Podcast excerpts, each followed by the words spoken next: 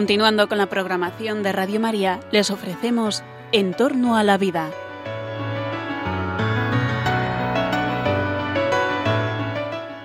Es un espacio dirigido por José Carlos Avellán y Jesús San Román.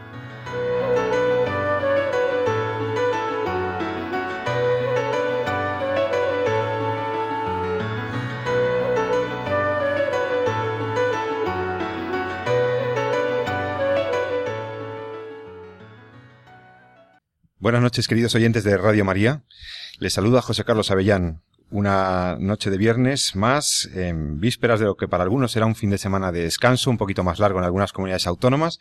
Aquí estamos nosotros, los de la bioética, los de entorno a la vida, en tu emisora de Radio María, proponiéndote reflexiones interesantes, yo creo, eh, proponiendo temas de fondo, temas que no vas a escuchar ni en las campañas electorales ni seguramente en las conversaciones habituales de la vida, pero que son temas que en donde nos jugamos mucho, como civilización, como humanidad, como personas, como sociedad. Yo por eso hoy en Entorno a la Vida he propuesto una temática, un eje temático, un fondo, eh, para tocar en el fondo diversos asuntos que inciden en lo mismo.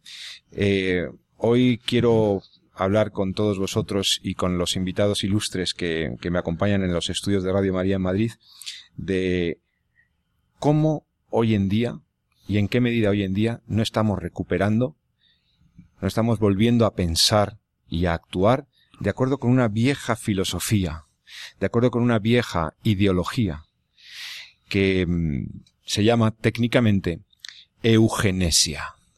Eugenesia. Sí, sí, este palabra, queridos oyentes, es una palabra que, bueno, es una composición de, de origen griego, que viene a decir buenos genes, buena génesis, buen origen, y que dirán ustedes, ¿y qué tiene que ver eso con la medicina, la ética y los temas que tratáis en ese programa, de la ingeniería genética, de estos temas tan apasionantes que tocáis? Pues tiene que ver y mucho.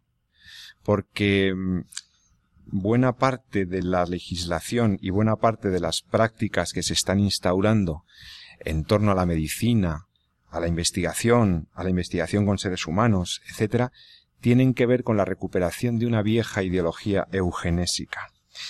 La eugenesia significa básicamente ciencia, políticas o actitud por la cual se intenta mejorar la población del futuro. O sea, se intenta mejorar las características físicas, genéticas, etcétera, de los hijos. Se trata, pues, de aplicar políticas, investigaciones y prácticas clínicas y médicas a que las personas del futuro se vean privadas de ciertas taras o de ciertas enfermedades. En definitiva, la filosofía eugenésica supone intentar aplicar lo que son los medios disponibles para mejorar las condiciones eh, de las poblaciones, de las, de las sociedades del futuro.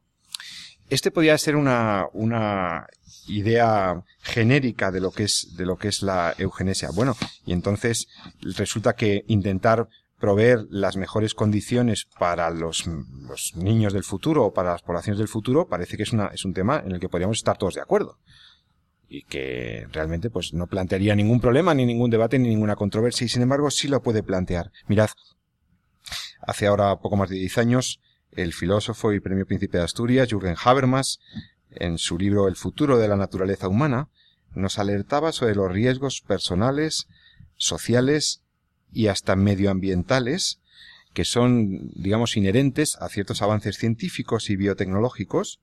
En concreto, nos alertaba sobre los riesgos de ciertas formas de ingeniería genética que ya están disponibles hoy en día para las familias, para, los individuos, ciertas técnicas y biotecnologías que tienen la capacidad de incidir modificando, alterando nuestra condición genética, en definitiva, afectando lo más íntimo de nuestro ser, que es nuestra naturaleza.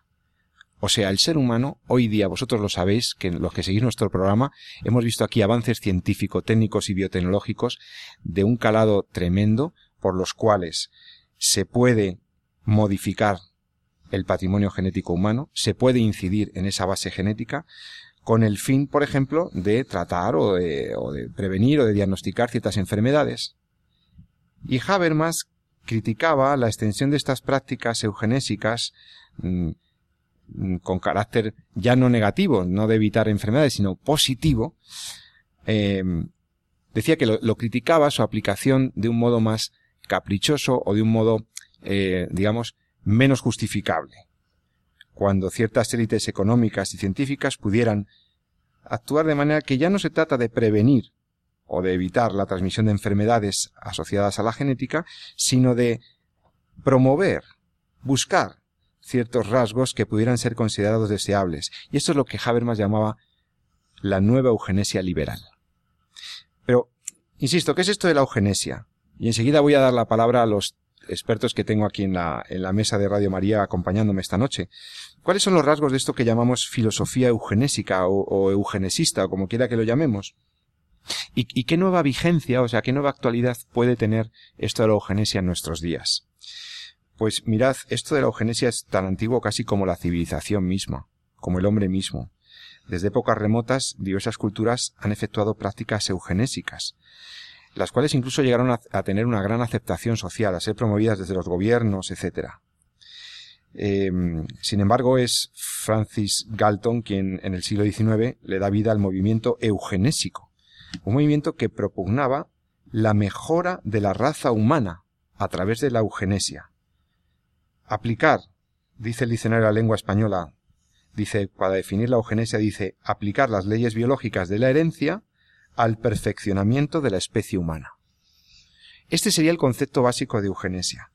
Y este vocablo eugenesia que se atribuye, como digo, a este, a este eh, señor Galton, Francis Galton, fue muy popularizado en el siglo ya de XIX, incluso principios del XX, quien lo estructuró y lo reforzó con la aplicación de métodos científicos, fundamentalmente los métodos estadístico y matemático, insistiendo en la importancia de la herencia en los componentes mentales y morales de los individuos y de la eugenesia positiva para evitar o para eliminar esos antecedentes o esos, esas herencias que no consideramos deseables para nuestros hijos. En definitiva, se acababa de descubrir el darwinismo, se hablaba de selección natural, se habían difundido muchísimo las tesis de Darwin, relacionado por cierto con, con Galton, con, con una conexión muy directa con Galton.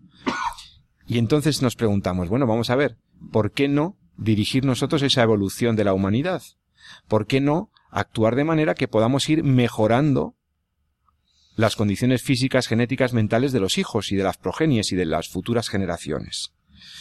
Esta tentación o esta idea eugenésica, por la cual hay ciertos rasgos que debemos potenciar y hay cosas que hay que evitar a todo precio, eh, es tan antiguo como decía, como la misma civilización. Esto ya estaba en Esparta.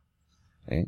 ¿Acordáis cuando en Esparta se eh, ejercitaban los cuerpos de las doncellas para correr, luchar, arrojar el disco, incluso se impedía eh, la vida, se lanzaban a los niños con algún tipo de deficiencia por aquel barranco, los niños que venían con alguna discapacidad o, con imperfección no podían ser un espartano, es decir, eso no se lo podía permitir Esparta, y entonces esos regímenes eugenésicos seleccionaban. Y había ciertos niños a los que no se permitía vivir gente tan inteligente y tan importante como Platón se convirtió en un precursor remoto de la eugenesia. Sí, sí, Platón. Platón decía que había que estimular las relaciones de los individuos más sobresalientes de uno y otro sexo, mientras que habría que desestimular o intentar eh, no facilitar las de los individuos inferiores. Así, si era preciso criar los hijos de los primeros y no los de los segundos, si se quería que el rebaño no se degenerara, pues había que potenciar la cría de los primeros, de los más capaces, de los más sobresalientes, y que el Estado debía cuidar de la calidad de esos ciudadanos del futuro. De otro lado, por ejemplo, Aristóteles también eh, tuvo alguna eh, guiño al eugenismo o a la eugenesia. En la Edad Media esto fue menos importante, eh, porque era más importante lo espiritual que lo material, y se puede decir que ahí pues la filosofía eugenésica pues tuvo un momento de menos éxito, Em, pero, por ejemplo, en el siglo XVIII tengo aquí un testimonio de una cita del marqués de Sade que venía a proponer que fueran condenados a muerte desde su nacimiento los bastardos, los huérfanos y los niños mal conformados. Estamos hablando, pues, de que siglo XVIII, siglo XIX, las teorías de la herencia y de la evolución están en plena boga, están en boga, y tenemos aquí la idea de que debemos actuar, deberíamos actuar para mejorar la condición de nuestros, de nuestras poblaciones, de nuestros hijos. Malthus, Spencer, os podría ir mm, citando en esta pequeña investigación que he hecho el éxito que tuvo la filosofía de la eugenesia.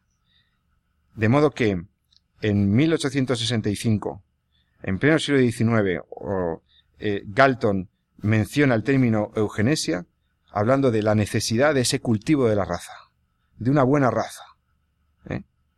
Y que, mm, por lo tanto, había que empeñarse en llegar al desarrollo de esa ciencia eugenésica que es la ciencia de la mejora del linaje. Bueno, la idea final era que había que ir a una civilización más avanzada en la que todo el mundo fuera feliz, donde no hubiera enfermedades terribles y que había que eliminar por las vías que podamos todo aquello que consideramos indeseable. Y entonces habría personas que se consideran indeseables por su imperfección genética, o por su discapacidad, o por pertenecer a una raza inferior, y esto de la eugenesia llega al siglo XX, y en el siglo XX ya sabemos lo que pasó con la raza, con la mejora de la raza, y con las políticas de algunos regímenes totalitarios dirigidos a eliminar, a eliminar, a erradicar ciertas imperfecciones en la sociedad. En el mundo del régimen del nazismo, pero también en algunas otras sociedades no necesariamente totalitarias, eh, hay actuaciones de carácter eugenésico en el nazismo fue brutal, ya lo vimos, ¿no? Eh, los de ciertas razas, los discapacitados, los, judíos, los cristianos, los homosexuales, debían ser eliminados por, porque, porque contaminaban la pureza de la raza. Ya sabemos a lo que nos puede llevar un pensamiento eugenésico llevado a su radicalidad, a la selección entre humanos, a discriminar entre humanos. Habría seres humanos que no deberían reproducirse, y termino esta introducción del problema con el caso flagrante que ocurrió en Estados Unidos, el caso de Carrie Back. Sabéis que Carrie Back era una chica con una cierta discapacidad mental que vivía en los Estados Unidos de América. Su madre también tenía algún problema mental, de discapacidad. Eh, Carrie había tenido una hija y entonces un tribunal mm, del Estado correspondiente de los Estados Unidos de América eh, decretó que quizá Carrie no sería deseable que tuviera más hijos. Y vino el problema de la, de la esterilización forzosa de los incapaces. Y un juez muy famoso, juez Oliver Wendell Holmes, juez del Tribunal Supremo Federal de los Estados Unidos de América, apuntalando el caso de Carrie y defendiendo su esterilización forzosa, forzada, justificaba esta actuación del Estado y esta actuación de los jueces en la idea de que América no quiere una tercera generación de imbéciles.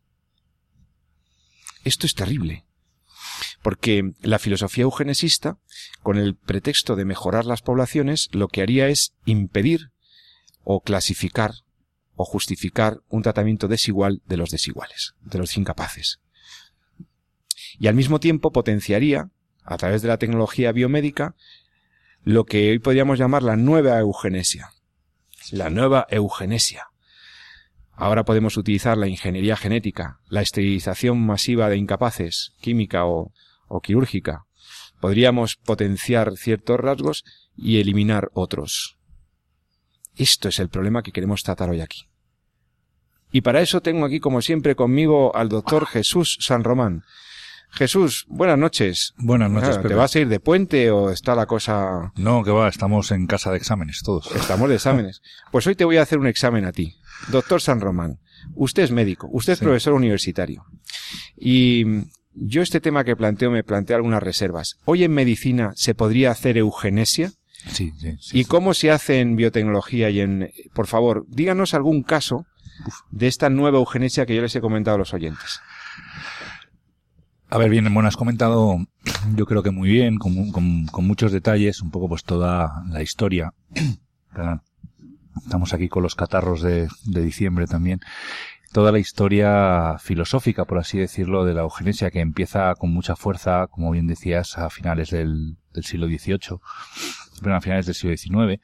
Y bueno, en general, pues Darwin y todo esto que has comentado, ¿no? ¿Qué pasaba? Que entonces, pues era una filosofía, fundamentalmente, era un concepto, era una idea, eh, aplicada un poquito a, a pues los recientes descubrimientos de la genética, la historia de Mendel también por aquel, por esas fechas donde empezamos a descubrir eh, que hay genes, o sea que hay rasgos que se heredan de padres a hijos y rasgos que van asociados a determinados marcadores en el interior de la célula como son pues el DNA, los cromosomas, etcétera, que hay una cierta transmisión de esos rasgos, eh, para lo bueno y para lo malo. Es decir, uno se parece a los padres, ¿no? A lo bueno y para lo malo.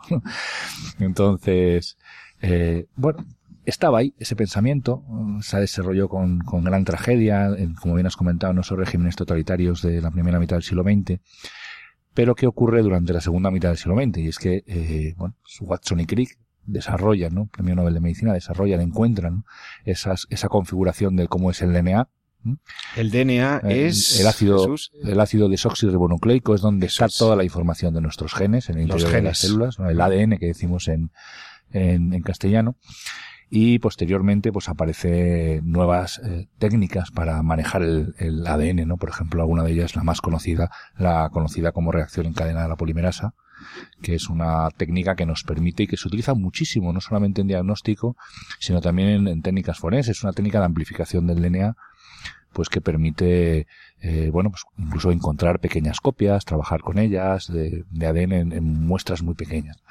Bueno, esto no es más que un ejemplo de que efectivamente la segunda mitad del siglo XX, que yo creo que los historiadores, cuando pasen ya muchos años, dirán probablemente que, que es el signo de la revolución tecnológica o el siglo de revolución tecnológica, no lo que es el siglo XX, pues en estos 20, 30 años de finales de siglo, pues hemos, eh, gracias a estas nuevas técnicas, hemos conocido muchísimo. Es decir, más de diez veces de lo que sabíamos antes en toda la historia de la humanidad respecto a lo que son los genes, respecto a lo que son el DNA, etcétera, ¿no?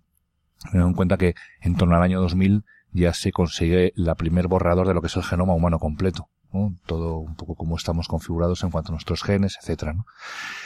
Claro, eso da mucho pie, como luego si queréis podemos comentar, a encontrar aplicaciones prácticas que pongan eh, muchas veces de forma larvada y de forma muchas veces, oculta bajo eh, determinados argumentos afectivos, que, que, son un poquito esa afectividad, esa emocional, que, esa especie de situación emocional que nos invade a todos en este siglo 21 y que, como decíamos eh, offline, o fuera de micrófono, que a veces eh, es un gran límite para poder hacer, eh, para que nuestra sociedad pueda hacer un, diagnóstico moral serio de lo que estamos haciendo, de lo que estamos ocurriendo, de lo que está ocurriendo.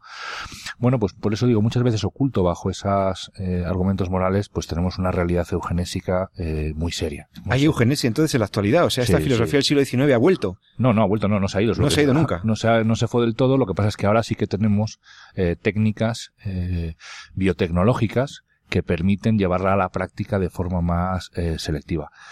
Eh, yo te puedo contar, no sé, entre seis y siete casos, pero si quieres para empezar vamos a, podemos determinar uno, ¿no? Y es lo que es el, el tema del mal llamado aborto terapéutico, por ejemplo, ¿no? Para que los oyentes... Aborto genésico. Sí, o aborto genésico, aborto terapéutico, como quieran decirlo las, los juristas, que muchas veces le ponen así un nombre. Decir aborto genésico en una ley queda muy mal, entonces es mejor decir aborto terapéutico. Mm. Pero estos son... O aborto por causas médicas. Exactamente, ¿no? Son muchas veces... los, los, abogados ya sabes que hacemos esas cosas en las leyes para suavizar los términos y queda muy bien, pero en el fondo hay una tragedia ahí, hay una tragedia. probablemente el, yo creo que el ejemplo así para empezar que mejor nuestros oyentes pueden entender, porque luego podemos entrar en analizar algunas técnicas un poquito más complejas, las relacionadas con la fecundación in vitro, con el control de calidad de los embriones, la edición genómica, el diagnóstico genético preimplantacional, es decir, hay un, hay un mundo ahí eh, muy, muy relacionado con esa capacidad que tiene ahora el ser humano de manipular genéticamente estos primeros instantes de nuestra vida, ¿no? que es cuando acabamos de llegar al mundo después de la concepción. Entonces, el aborto mal llamado terapéutico, aborto eugenésico, bueno, pues te daré un dato, por ejemplo, ¿no? el, los nacidos por síndrome de Down en la Comunidad de Madrid y la Comunidad de Barcelona, pues estaban en torno a los 16 eh, por 10.000 recién nacidos vivos en, en, torno al año 85-90, en el periodo Niños con síndrome de Down, 16 de cada mil. 16 por cada 10.000. Por cada 10.000. Por cada 10.000 recién, recién, nacidos vivos. Y, eh, bueno, pues en torno al 2010 esa tasa había bajado de 16 por cada 10.000 a 3 por cada 10.000. ¿no? Oye, pues es que se ha mejorado la genética de los madrileños y de los catalanes. Pues mira, la primera causa eh, no sabemos, porque recientemente se ha, se ha presentado una, una, película preciosa de Jerome Leyen en la Facultad de mm. Medicina de la Autónoma, eh, descubridor de la trisomía 21. ¿no? Jerome Leyen, el famoso genetista francés, sí, sí, sí. Eh, y uno de los el primer presidente de la Pontificia Academia eh, Vaticana por la, por la vida, una persona extraordinaria, excepcional, ¿no? y con esa, esa, ese descubrimiento de la trisomía 21, pues empezó a darnos un poco las claves de lo que pasaba en los niños con, con síndrome de Down al cual pues a una situación genética al cual todavía ahora no tenemos tratamiento, pero es que ha mejorado mucho, luego podemos hablar con nuestra querida terapeuta ocupacional que tenemos aquí que nos podrá aportar mucho sobre cómo hemos mejorado la situación, la calidad, la educación de estas, de estas personas gracias a la intervención temprana. Pero bueno, en cualquier caso es, un, es una patología es una patología genética. Como es una patología genética, es capaz de diagnosticarse analizando el los cromosomas, el cariotipo que decimos de nosotros, nuestros nos miramos el cariotipo, si hay tres cromosomas 21, pues estamos ante una trisomía 21. Lo normal es que tengamos dos, pero pueden existir tres. ¿no? Entonces, eh, eh, bueno, pues eso es posible hacerlo, es posible hacerlo incluso eh, en el vientre de la madre, ¿no? mediante una punción en el interior de la matriz, obteniendo un poco de líquido amniótico y analizando células que suelta el feto y que están ahí flotando, pues podemos llegar a ver cómo está ese cariotipo. O sea, se podría ver si el niño tiene el síndrome de Down simplemente analizando ese líquido amniótico con una sencilla prueba, eh, esa prueba de diagnóstico prenatal. Claro, el problema, el diagnóstico prenatal puede ser extraordinariamente útil cuando eh, asumimos que el feto es un paciente más. Entonces podemos incluso, eh, y esto se está desarrollando cada vez más y sobre todo en Barcelona, incluso cirugías intrauterinas, ¿no? Para eh, revertir o para poder frenar pues cosas que pueden estar yendo mal y que pueden ser muy útiles poder tratar antes del nacimiento, ¿no? Es decir, entender, bueno, pues que incluso estando en el, en el, la matriz de su madre, pues como médicos o como cirujanos podemos incluso hacer cosas interesantes. Esto ocurre, por ejemplo, en la espina bífida, en algunas, en algunas historias eh, o algunas malformaciones que, bueno, podemos manejar o frenar o evitar que se desarrollen precozmente. Pero por otro lado se ha convertido, eh, por lo menos esta sociedad, eh, lo ha llevado a un extremo de selección de calidad. Entonces, el diagnóstico prenatal, selección de calidad. Claro, entonces tú muchas veces miras ahí, si las cosas están como a ti te parecen o como tú quieres, eh, bueno, pues continúas con el embarazo y si no, pues terminas el embarazo, matas al, al, feto y el, pues el niño no llega a nacer, ¿no? ¿Por qué? Sencillamente porque venía enfermo, así de sencillo, ¿no? Porque tenía... Pues es una eugenesia también, o sea, esto es lo que hemos visto en el siglo XIX, esto es una eugenesia clara, clarísima. Lo que pasa es que envuelta en una eh, síntoma, en una metodología y en un lenguaje eh, pues muy de aborto terapéutico. Es decir, ahí no se está curando a nadie. Se está acabando con la vida de un enfermo porque no me interesa, ¿no? Tenerlo o sea, se impide nacer a un niño, se le aborta porque viene con una trisomía, con, una, tara. Con, una, tara genética, que por otra parte son niños que luego son enormemente felices, que decir, pues los niños que dan mucha felicidad a las familias, Conozco.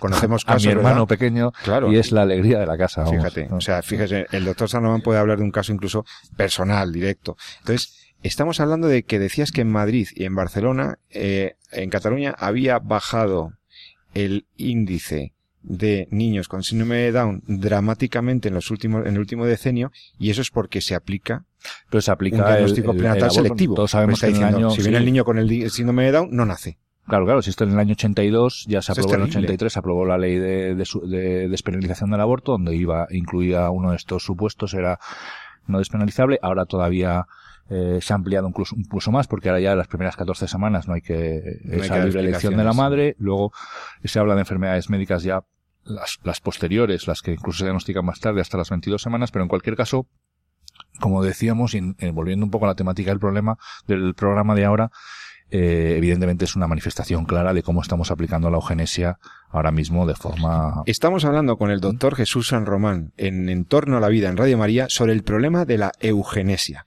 La eugenesia. Mejorar la raza. Mm, cribar, seleccionar, eh, aplicar tecnología para seleccionar entre humanos. ¿Qué es lo que está pasando en la biomedicina? ¿Cómo se está aplicando esto? Y tenemos la suerte de que nos acompaña también una persona con muy buena formación bioética, eh, terapeuta ocupacional, eh, que además ha sido, eh, hemos tenido la suerte de compartir con ella el aula en máster de bioética, ella es magíster en bioética, máster en género en salud y trabaja en la Universidad La Salle, en el Centro Superior de Estudios Universitarios La Salle en Madrid. María Gracia Carpena, eh, buenas noches, bienvenida a torno a la vida. Hola, buenas noches. El doctor San Román ha puesto un caso eh, mm, bueno, pues paradigmático de la aplicación de la filosofía eugenésica Em, ¿A ti te parece bien, te parece mal, bioéticamente hablando, es, eh, qué valoración se puede hacer del aborto eugenésico? Porque, claro, la gente tiende a decir, es que esos niños no van a ser felices, es, que esos niños, fíjate que la familia mm, van a tener que estar con ellos toda la vida, qué terrible, qué situación. Pero, ¿estamos suprimiendo la vida humana inocente de un niño porque tiene una enfermedad? Esto es eugenesia radical. Sí, esto es eugenesia radical y además basado en, en, criterios que en ningún caso son objetivos, porque ¿en qué criterio objetivo podemos calificar una calidad de vida, por ejemplo? Pues la calidad de vida para cada uno es uno, con lo cual, ¿cuál es el criterio externo por el que tú puedes decidir que un niño va a tener o no una calidad de vida? O otra de las cosas que se suele decir es que no va a ser feliz. No va a ser feliz y no sé, que hacemos eh, análisis del futuro de un niño que no ha nacido y decidimos que no va a ser feliz y por eso yo decido eliminarlo. Cuando eso está, vamos, yo conozco casos bastantes de personas con discapacidad y con discapacidades muy serias eh, ya no solo un síndrome de Down, que bueno, tiene cierta independencia, pues porque por lo menos eh, sí que es verdad que eh, llegan a, realizar eh, cosas actividades de la vida diaria de manera independiente, pero yo conozco personas ya de 30 años que llevan una silla de ruedas desde su nacimiento, que dependen absolutamente para muchas cosas de la familia y son completamente felices. Y las familias también. Yo creo que el problema en esto es esa, mm, ese no tener claro que lo que hay ahí es una persona, punto número uno, que tiene el mismo valor que cualquier otra, independientemente de cómo pueda manifestarse como persona y de lo que pueda llegar a hacer. Entonces, el consejo genético, el diagnóstico genético, el diagnóstico prenatal, eh, se aplicaría no tanto para proveer un tratamiento precoz o una, o una eh, terapia a favor de ese embrioncito que a lo mejor viene con un problema, sino para decir a los padres, oiga, mire, ¿sabe qué? O a la señora, como el niño viene con este problema, le advierto de que la legislación le permite abortar en estos plazos, en este tiempo. Adelante, usted ya verá lo que. Entonces, se está induciendo a.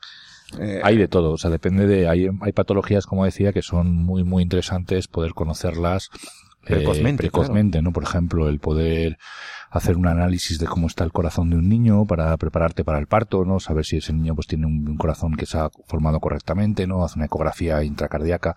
Hay muchas historias, ¿no? Lo que veníamos diciendo, todas esas capacidades cada vez más eh, presentes y cada vez más desarrolladas de poder ayudar al, eh, al, al, al, ser humano, al, al, niño en esos momentos tan eh, vulnerables de su desarrollo, como es el desarrollo dentro del, del, útero de la madre, en el cual, pues, si hay algo mal, pues se puede, se puede ayudar, se puede intervenir, cada vez se hacen más de este tipo de cirugías, hay cientos de ejemplos y, y cientos de casos, pero, pero desgraciadamente, por esa desprotección que tiene la vida humana, yo creo que en el fondo esa vida humana intraútero está todavía, desde el punto de vista eh, jurista y legal, muy, muy, muy desprotegida. Hay cosas que, que, se puede hacer con el, con el ser humano de seis meses de desarrollo que jamás desde el punto de vista legal podríamos hacer con un ser humano de nueve meses y un día. Entonces, ahí son cosas que, que son difíciles de entender desde el punto de vista biológico, pero que están ahí. Efectivamente, esta que comentas es una de ellas, ¿no? El cómo nos puede servir un diagnóstico que médicamente siempre está orientado para un tratamiento. Quizá nosotros cuando los médicos diagnosticamos es para tratar, para recuperar la salud. Ese es nuestro objetivo. ¿no? Nuestra capacidad de diagnóstico está no para discriminar si una vida es digna de ser vivida, como decía muy bien María Gracia, sino que nuestra, nuestros conocimientos para el diagnóstico van enfocados siempre al beneficio, a, a, no hacer daño, ¿no? Y a buscar el bien siempre para el paciente, para tratarle. Y sin embargo, en este periodo de tiempo, desgraciadamente, nuestro conocimiento sobre el diagnóstico va dirigido en muchos casos a, a, a, matar al individuo, a matar, a, matar al niño, no a sugerirlo cuanto menos. Entonces eso pues va directamente contra el primo en noche que decía, que decía Hipócrates, es decir, lo primero es no hacer daño, ¿no? Y tu conocimiento está para beneficio del ser humano. Pero Por tanto, el problema moral alrededor del diagnóstico prenatal eh, está más en el campo de, la, de los fines o de la orientación finalista a la que se dirige esta, porque está muy bien. Como eh, todo, en el fondo, Pepe, eh, lo hemos hablado muchas veces, quiere decir, la medicina dispone de un montón de técnicas, técnicas que están ahí, ¿no? Para ayudar pero que tú también puedes utilizar malamente, ¿no? Para eh, hacer el mal, ¿no? Para, por ejemplo, eh, bueno, pues todo el tema de, de, las manipulaciones genéticas, que si queréis podemos entrar o hablar a, a, pues el aborto terapéutico es un ejemplo. Ahora vamos a ver otros casos de aplicación de esta idea eugenésica, sí. Tenemos muchos más, pero, pero bueno, como todas las técnicas, la cuestión es para qué la usas, cuál es el fin que le das. ¿no? Esto pasa hasta con un martillo, ¿no? Yo puedo usar un martillo para clavar un clavo y colgar un cuadro precioso, estupendo, ¿no? o puedo usarlo malamente, ¿no? Para descargarlo sobre la cabeza del vecino, ¿no? Entonces pasa exactamente igual. El, el conocer cómo son nuestros genes, conocer cómo los, el riesgo que podemos tener de una enfermedad, es algo que nos puede ayudar a prevenir un montón de cosas, ¿no? Incluso eh, el tema del cáncer también. Ahora bien, claro, si esa información la utilizamos para seleccionar qué sujetos son dignos de ser, de vivir entre nosotros y cuáles no, pues nos encontramos ante una eugenesia, esta neugenesia que decíamos, ¿no? De hecho, eh, yo recuerdo cuando empecé, eh, no hace, hace como tres años, una cosa así, me llegó información de, de un grupo de padres de niños autistas sí que porque se generó la idea de que a través de, del análisis genético quizás se podría dar eh, con el quid de la cuestión del autismo.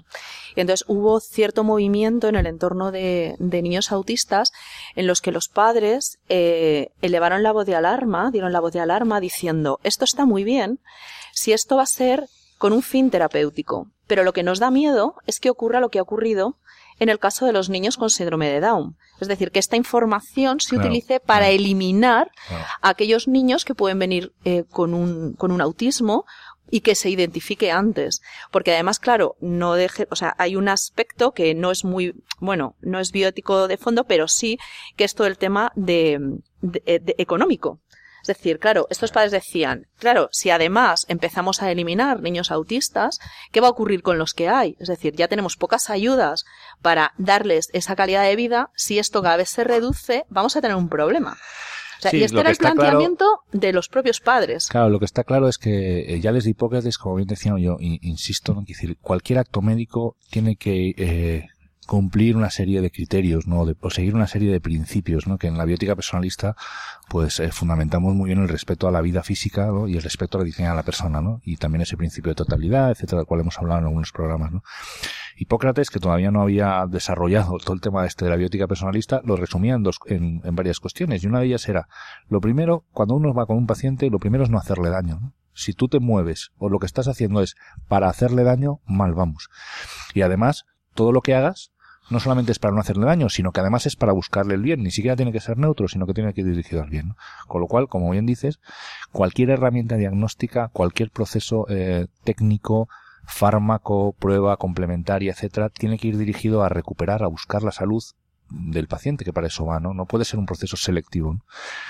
Y bueno, pues las técnicas han desarrollado mucho y desgraciadamente hoy no todas. Pero también hay que decirlo, y siempre ya sabéis que aquí nos gusta res- resaltar esa parte positiva también de, de lo que hace la técnica. claro hoy por sí. hoy hay muchas cosas que la técnica nos está ayudando a poder eh, enfrentarnos a la enfermedad mucho tiempo antes de que se haya desarrollado, ¿no? Lo cual está muy bien porque ganamos mucho tiempo y nos hace las cosas mucho más fáciles. Pero no siempre lo hacemos bien, no siempre se está haciendo así. El aborto terapéutico es una de las grandes tragedias, como íbamos, como íbamos eh, comentando, en, pues, pues con esta gente, ¿no? Yo tengo algunas preguntas que quiero lanzaros a, a los dos, al médico y a la terapeuta ocupacional. Em, ¿Cómo puede estar? A ver, hay una aceptación generalizadamente o socialmente, bueno, pues se tiende a aceptar la eugenesia que llamamos negativa. Es decir, actuar o incidir o incluso hacer terapia génica eh, que pudiera evitar eh, el desarrollo de alguna enfermedad en, el, en la progenie. Bien, o sea, evitar. eh, ah, pero últimamente lo que se está planteando es una eugenesia de signo positivo, en el sentido de que ya no es tanto evitar una condición o un rasgo indeseable, sino que también se orientan diagnósticos y ingeniería genética a la promoción o a conseguir en el hijo, en el embrión, rasgos que consideramos deseables. Es decir, ¿qué te parece que nosotros ahora podemos analizar en los embriones recién recién concebidos para desechar aquellos que, por ejemplo, tienen una enfermedad o una proclividad a desarrollar una enfermedad genética asociada al sexo?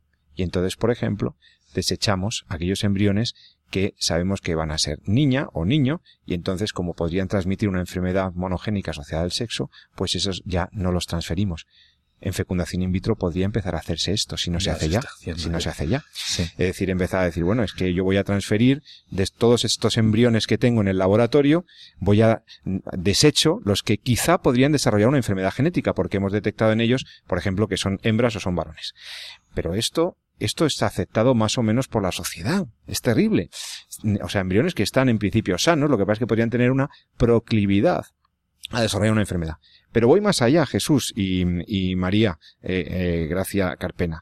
Os pregunto, ¿y qué os parece cuando la ingeniería genética y el trabajo genético podría dirigirse a enriquecer, a mejorar determinados rasgos genéticos? El enhancement este, la ingeniería orientada a la mejora de la, de la raza y de la progenie. Esto ya serían una ingeniería genética orientada a la mejora y entonces llegar a tener niños con unas condiciones de inteligencia o de visión o de rasgos físicos enormemente potenciados. Ahí se plantea otro problema bioético. ¿Necesitamos eso? ¿Queremos eso? Lo vamos a contestar enseguida. Dadnos un par de, nos damos un par de minutos para descansar, escuchar una buena canción y enseguida intentamos contestar. La eugenesia ha vuelto. Vamos a hablar de ello enseguida con todos vosotros en Radio María. Hasta ahora mismo.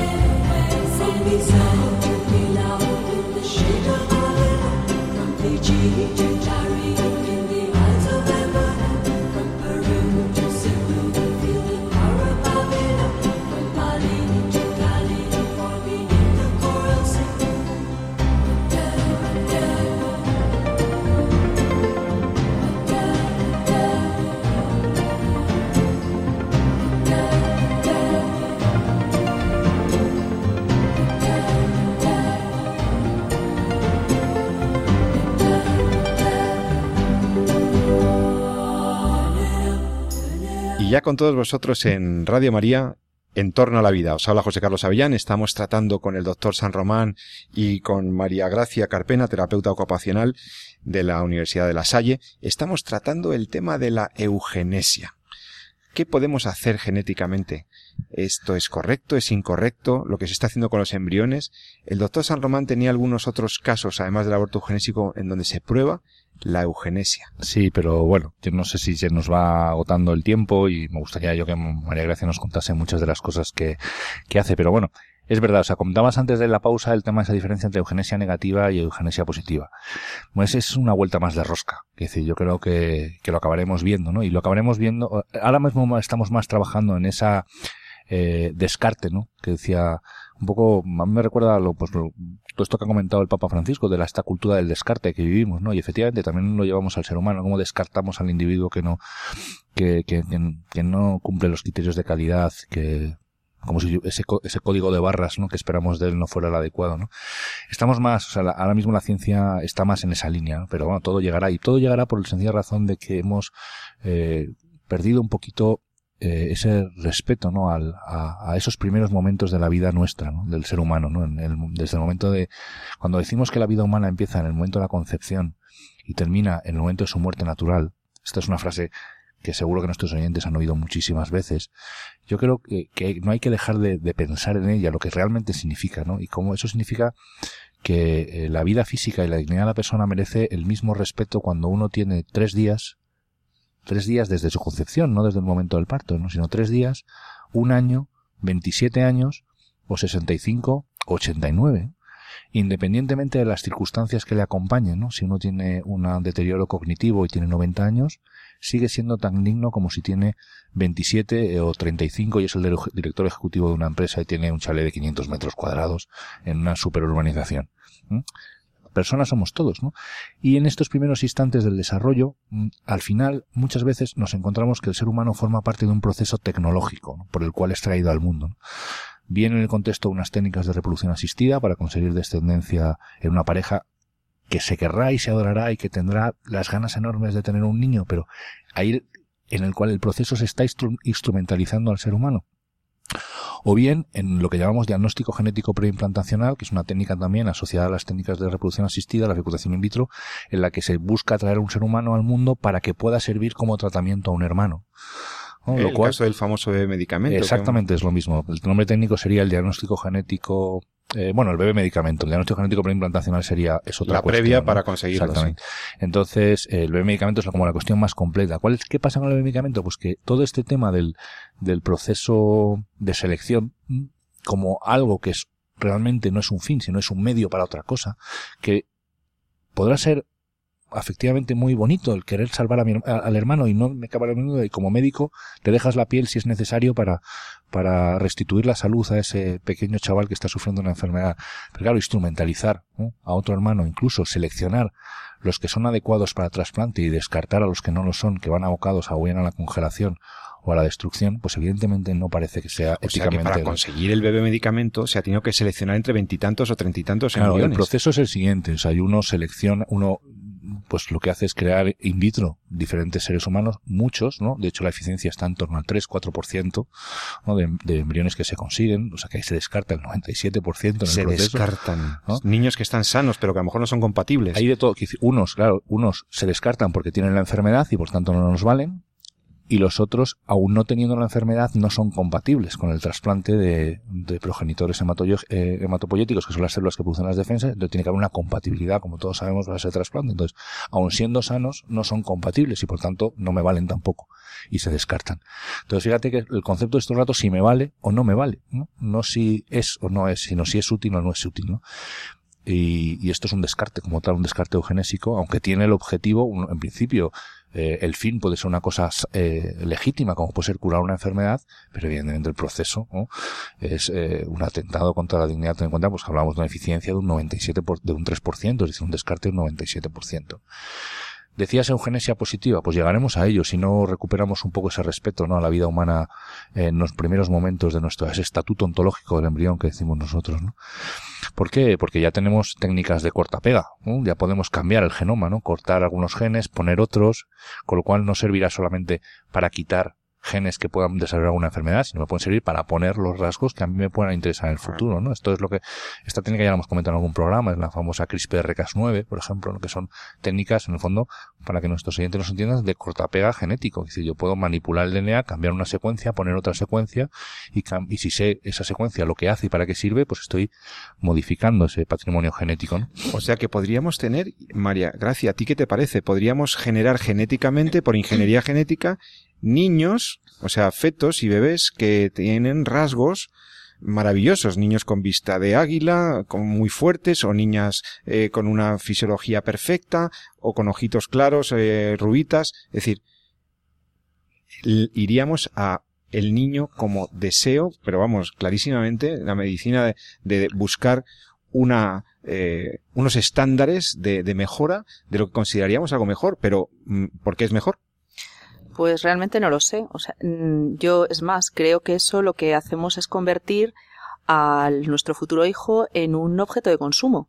Es decir, igual que yo me compro una falda y la quiero roja o la quiero negra y la quiero más larga o la quiero más corta o más ancha o más estrecha, elijo a mi hijo con los mismos estándares.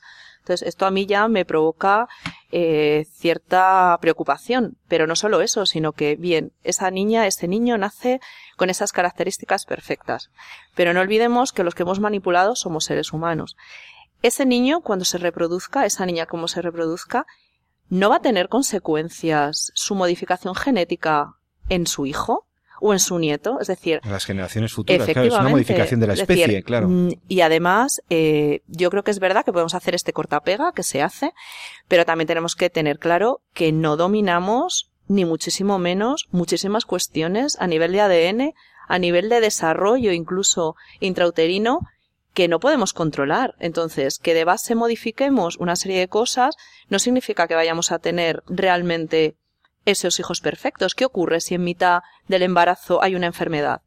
Lo eliminamos, porque venía perfecto entonces, al final. En la propia fecundación in vitro. Muchas veces, el, muchas veces se habla de una tasa del 20%, pues si vamos a embriones, pues de la tasa de embriones, pues de 145.000 o 140.000 embriones que se pueden generar, pues llegan a nacer 6.000, 7.000, ¿no?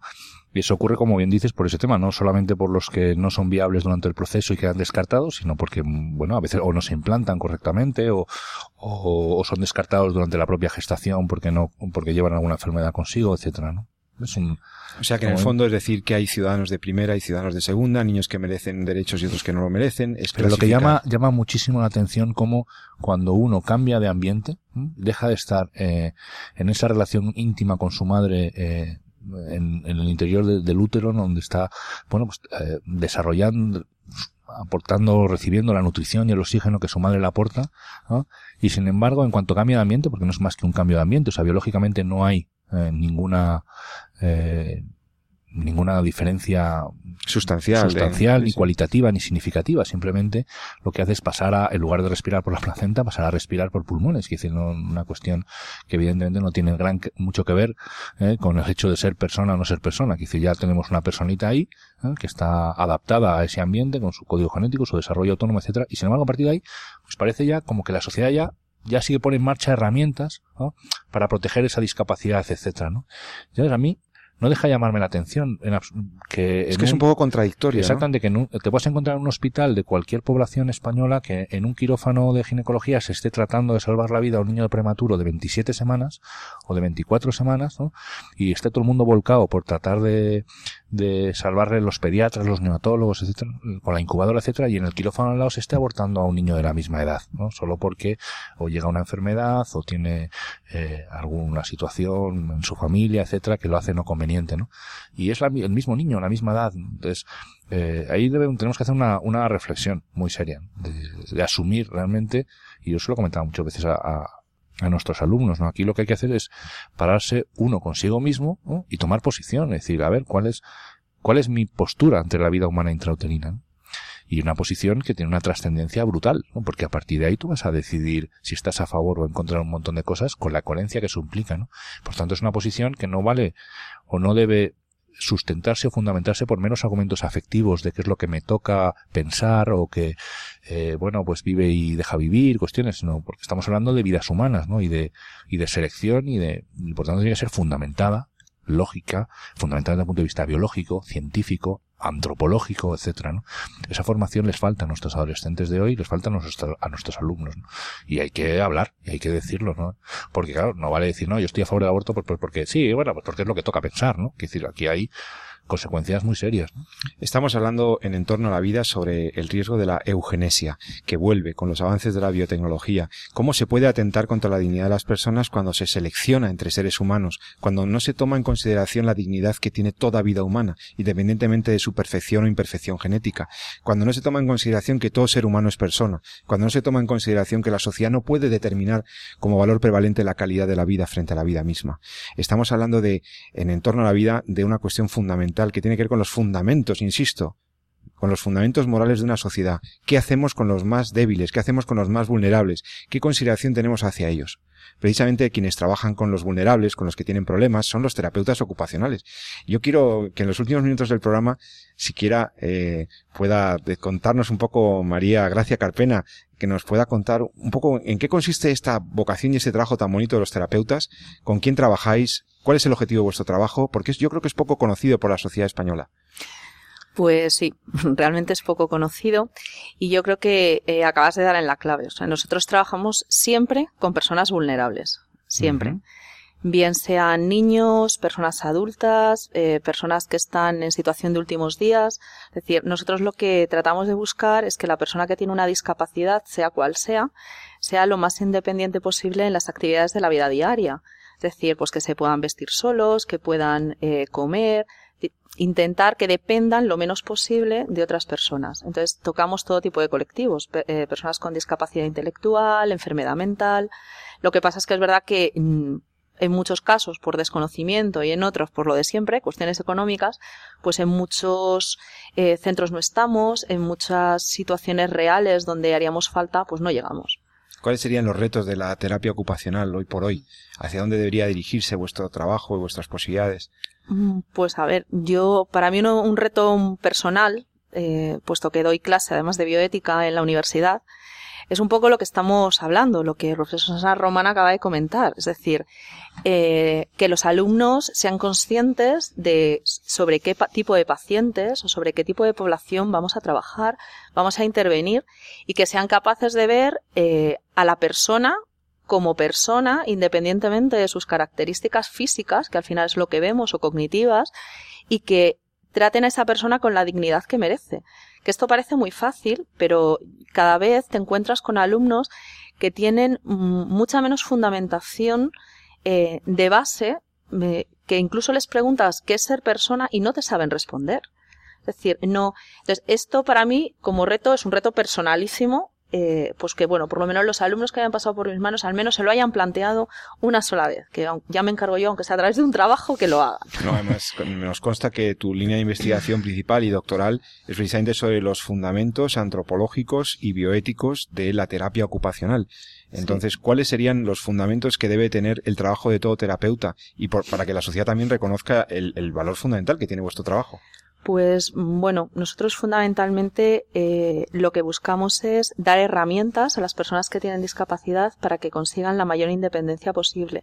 Trabajamos siempre eh, codo a codo con las familias, porque en muchos casos eh, también podemos dar herramientas, facilitar a estos familiares cuestiones que le van a facilitar la vida de la persona con discapacidad y la suya propia, porque no olvidemos que en muchos casos eh, sobre todo en pediatría lo vemos mucho, el mayor problema son los padres que no saben cómo afrontar esto, que se encuentran con el rechazo de los que tienen al lado. O sea, yo me he llegado a encontrar eh, madres que, que me han dicho que la gente les ha dicho por la calle, estás loca, ¿cómo no has abortado? Cuando la han visto con un niño con un síndrome de Down o con una discapacidad. Yo recuerdo en... en Casi hay un reproche, ¿no? Sí, sí, sí. Eh, tú estás loca, o sea, ¿qué, has hecho dando la vida a una persona? Sí, sí, no, no, además se lo han dicho así. Es decir, ¿eh? tú estás loca, ¿cómo no? Es que no te lo dijeron con tiempo para abortar. Esto fue lo que le dijeron a una madre. Qué terrible. Entonces, claro, eh, esto sin querer eh, en los alumnos se, se impregna. Entonces, eh, yo creo que lo, lo, principal es eso, que descubran a la persona para que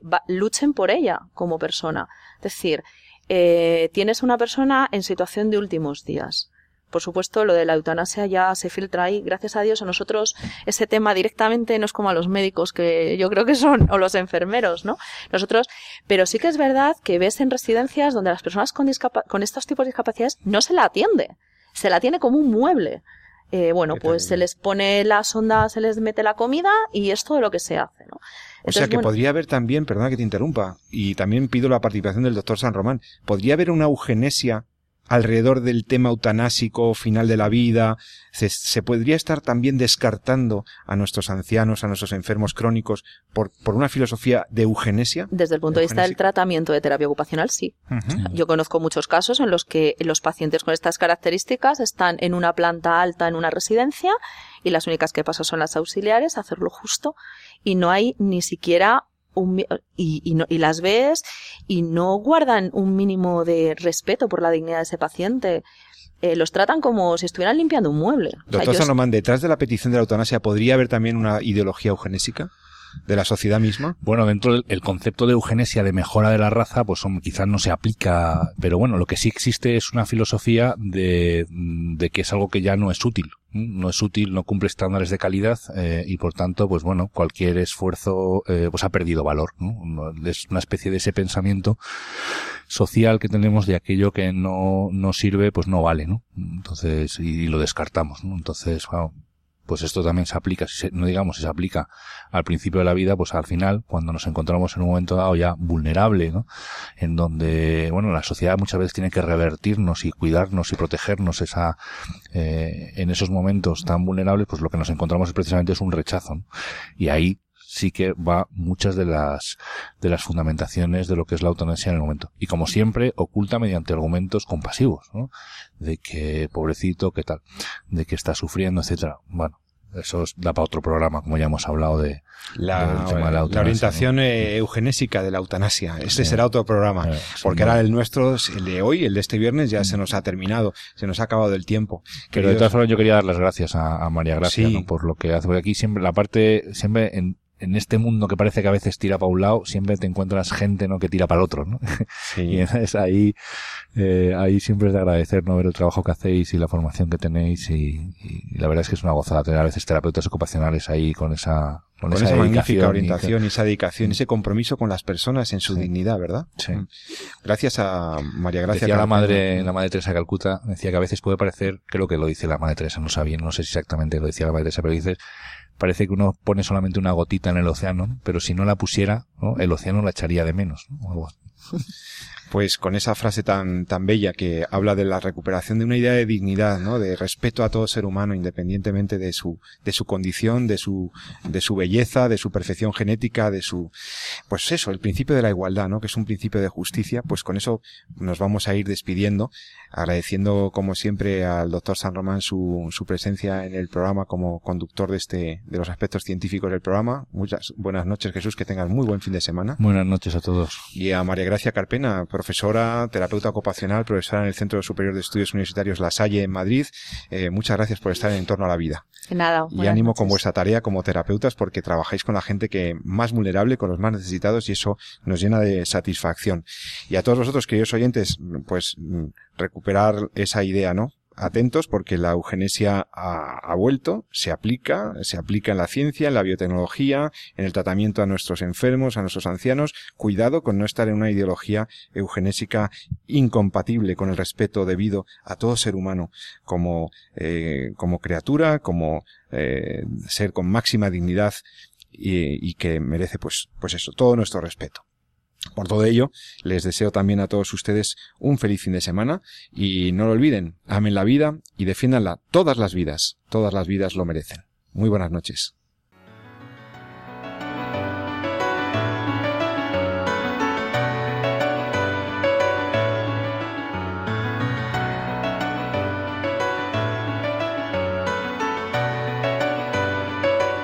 Han escuchado En torno a la vida con José Carlos Avellán y Jesús San Román.